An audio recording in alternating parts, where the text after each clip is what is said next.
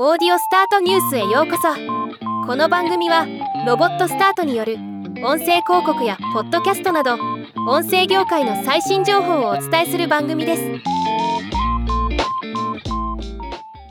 AI を活用したオーディオ技術を開発するインサウンズが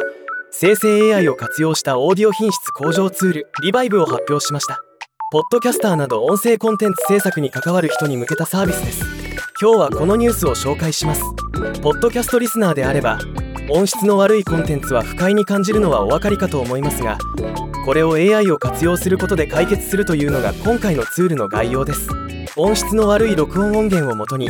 生成 AI の技術を使って即座にスタジオ品質のサウンドに変換できると謳われています。インサウンズのリバイブは Web アプリプラットフォーム API 統合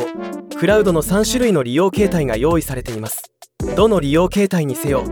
インサウンズのリバイブを使うことで複雑な機材や編集の専門知識が不要で不快なノイズエコー歪みを簡単に除去することができるそうです。実際にノイズ除去前除去後の音も動画で確認できます。これはなかなかいい感じに思えます。正直使ってみたいと思うレベルです。インサウンズの共同創設者兼 CEO のエミール・ワインブランド氏は今回の発表に際しコンテンツクリエイターや企業向けのオーディオ強化ソリューションの包括的なスイートであるリバイブを提供できることに興奮しています。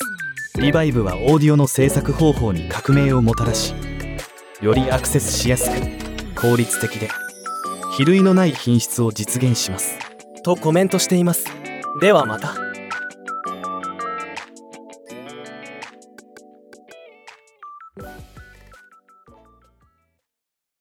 今回のニュースは以上です。